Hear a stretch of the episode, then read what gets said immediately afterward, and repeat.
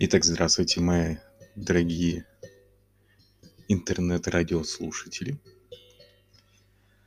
А сегодня мы поговорим про то, что обозначено в описании нашего подкаста, как не разориться на НКО. То есть, ну, во всяком случае, денег вы с этого теоретически не должны получать, хотя некоторые проекты без внешнего финансирования будет достаточно тяжело потянуть самим.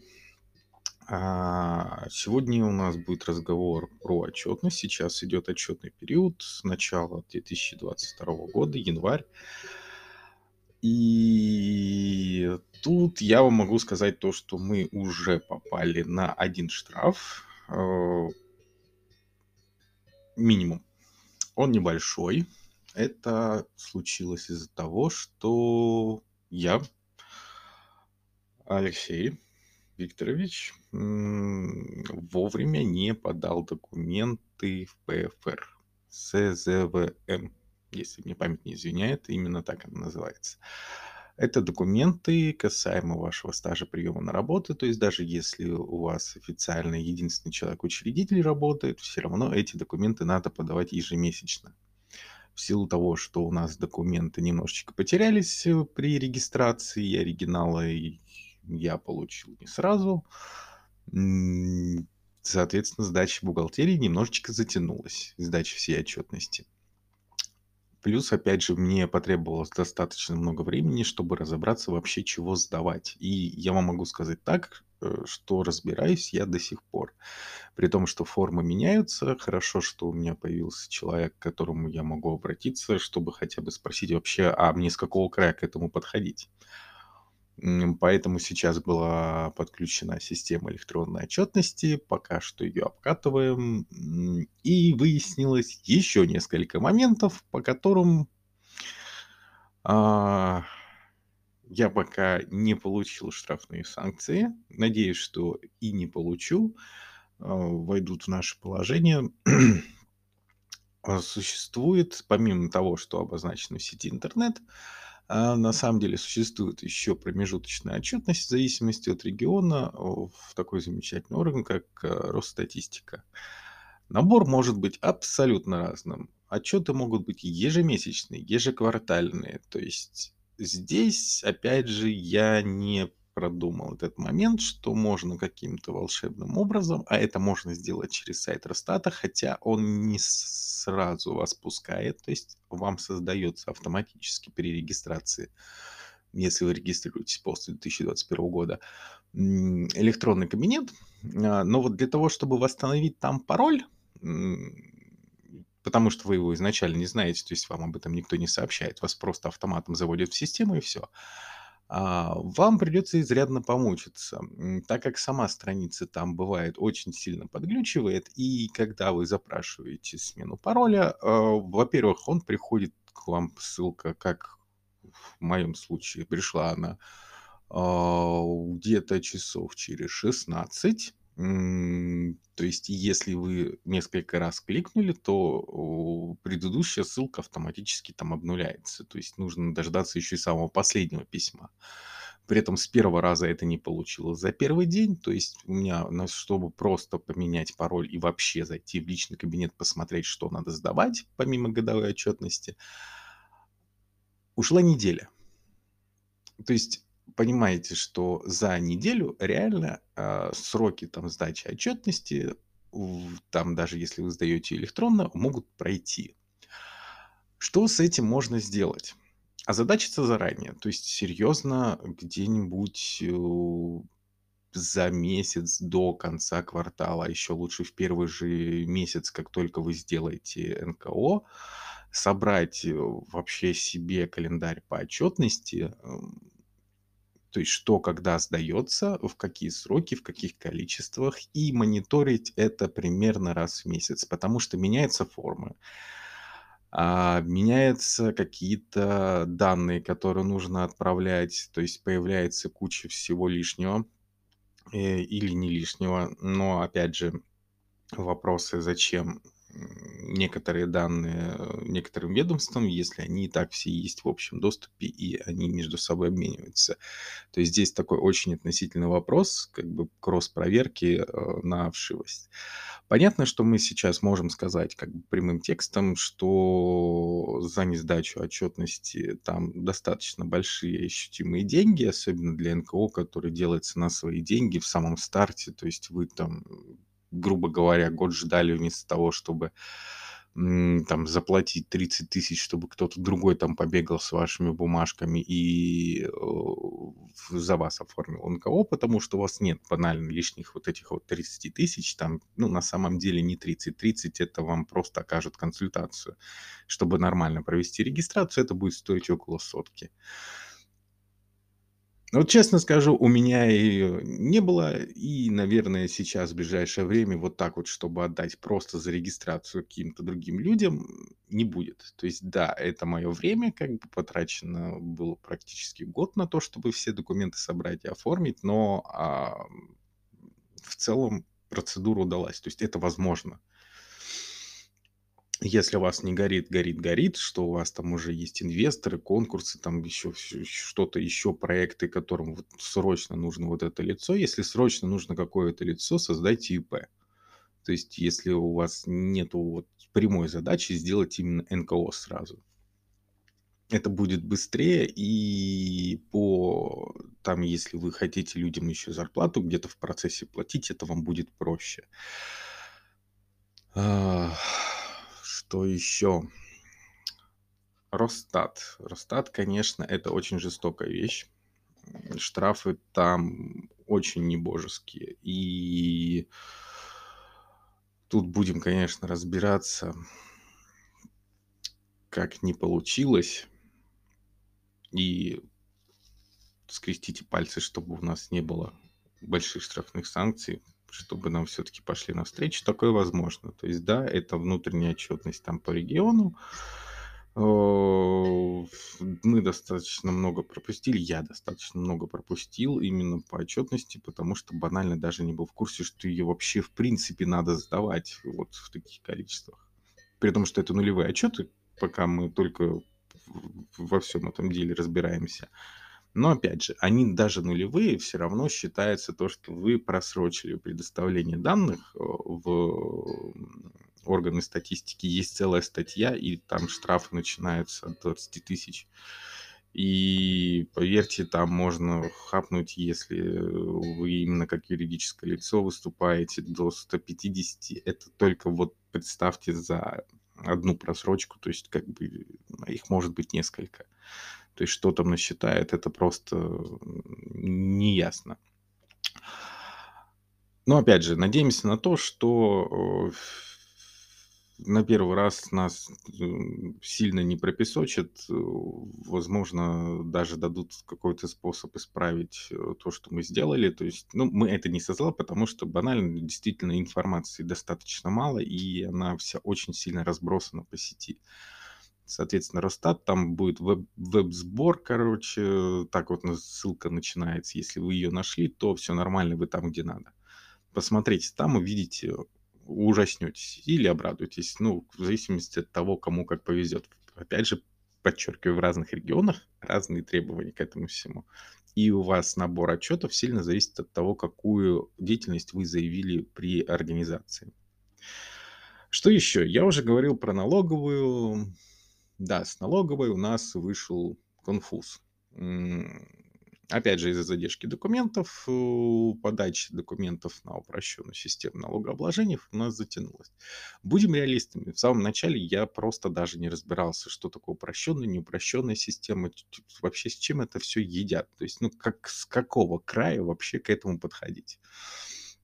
Соответственно, прошли сроки подачи документов. Ну, мы не могли подать, будем реалистами, вовремя, потому что там дается всего 30 дней с момента регистрации, а мы документы получили позже. И там, ну, такая каша в голове. То есть, когда я доехал сдавать отчеты, как раз написал заявление, что вот, как бы, прошу перевести на упрощенную систему. Написал я его там с конца месяца, так как мы только зарегистрировались, ну и там из разряда вдруг нам дадут возможность, э, то, что мы Ну, да, вот так вот. Мы только зарегистрировались, мы пока еще мало чего понимаем.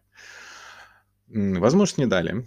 А, мало того, заявление, в принципе, как бы просто его закрыли, но никакого сообщения ни по электронной почте, ничего никак. То есть, если вы приезжаете и пишете это непосредственно в отделении ФНС, это надо как бы писать и э, мониторить самостоятельно. То есть, приезжать, спрашивать, какой статус по заявлению. А если вы попали там в примерно такую же ситуацию, либо похожую, то есть не успели э, обозначить. То есть, во-первых, при регистрации, когда вы просто оформляете в Минюст, отсылаете, вы ставите отметку, что вы, да, изъявляете желание перейти э, сразу на упрощенную форму налогообложения. Во-вторых, если вы все-таки не успели в первые 30 дней, а, вам нужно будет дождаться конца года, потому что там при регистрации потребуется указать э, доходы за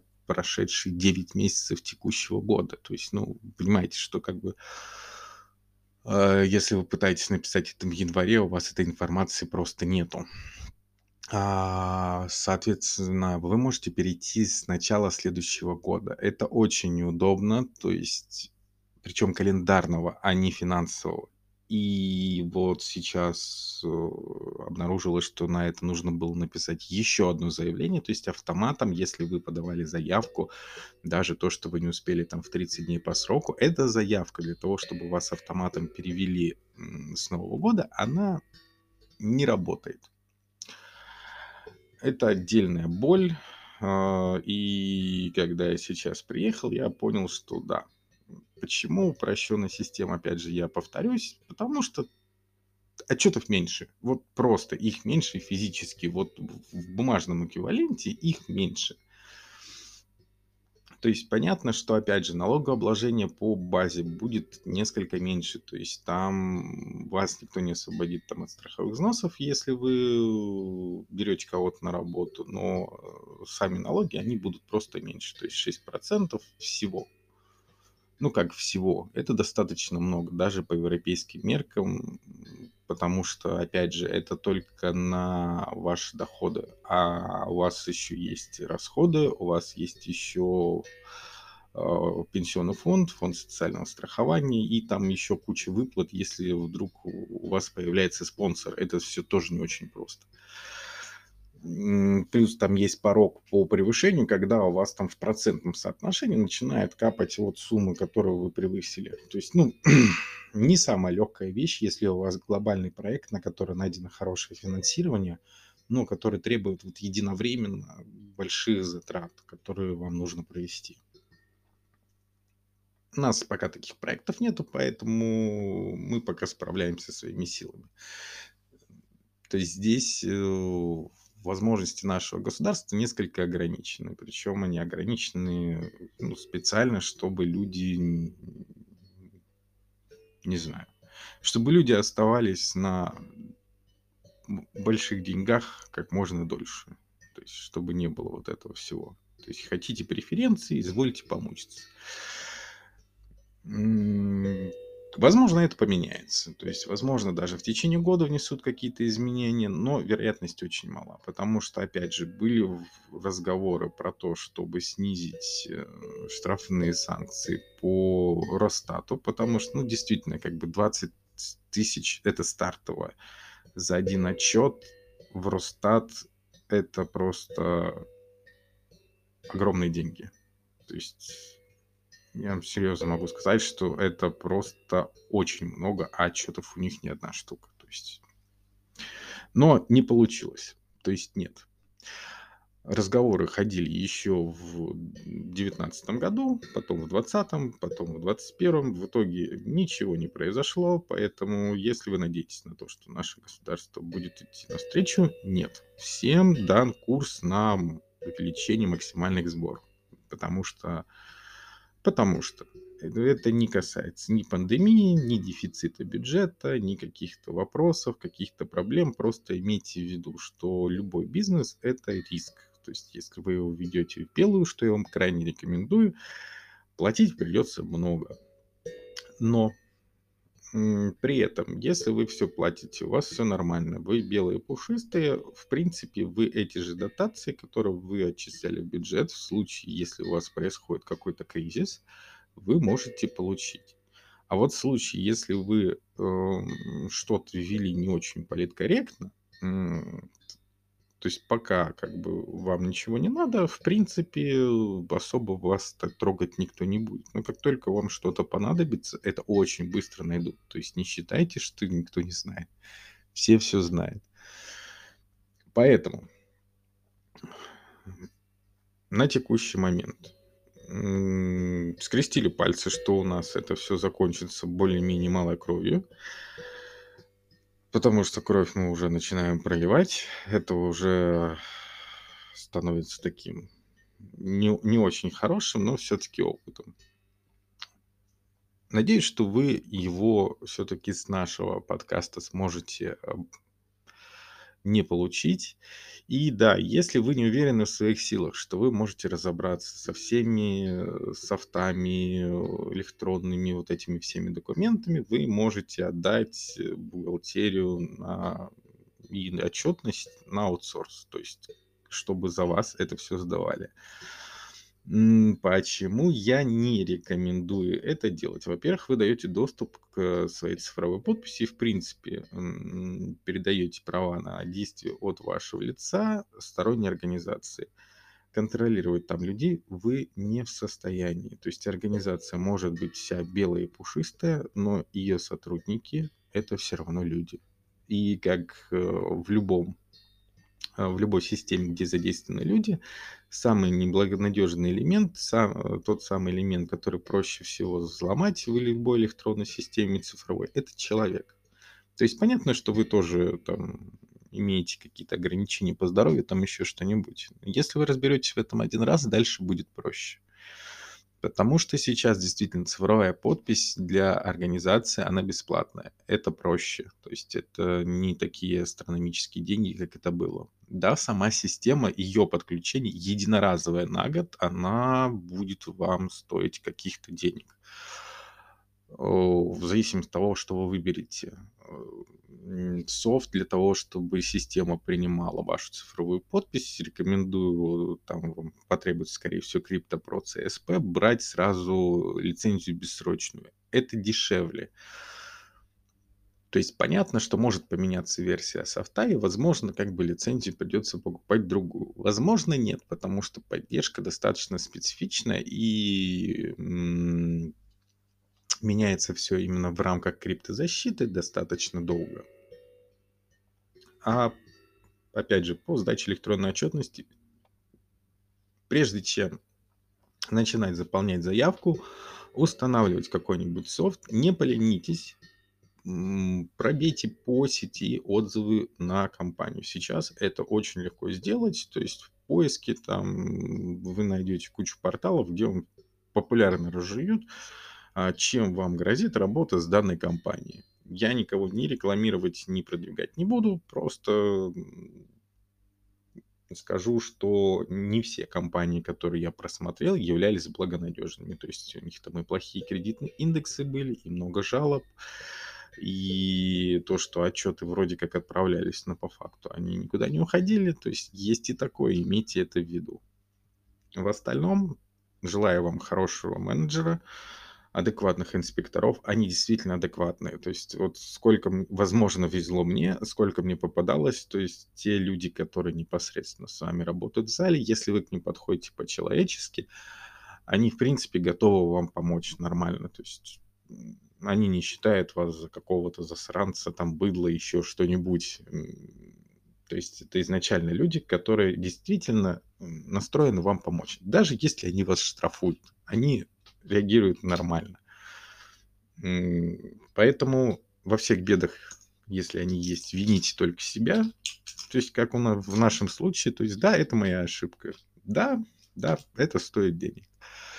Да, поэтому у меня не одна постоянная работа, потому что на такие ошибки нужно закладываться. На этом все. Доброго вечера, времени суток. Продвигайте общественные дела. меняйте реальность. До встречи.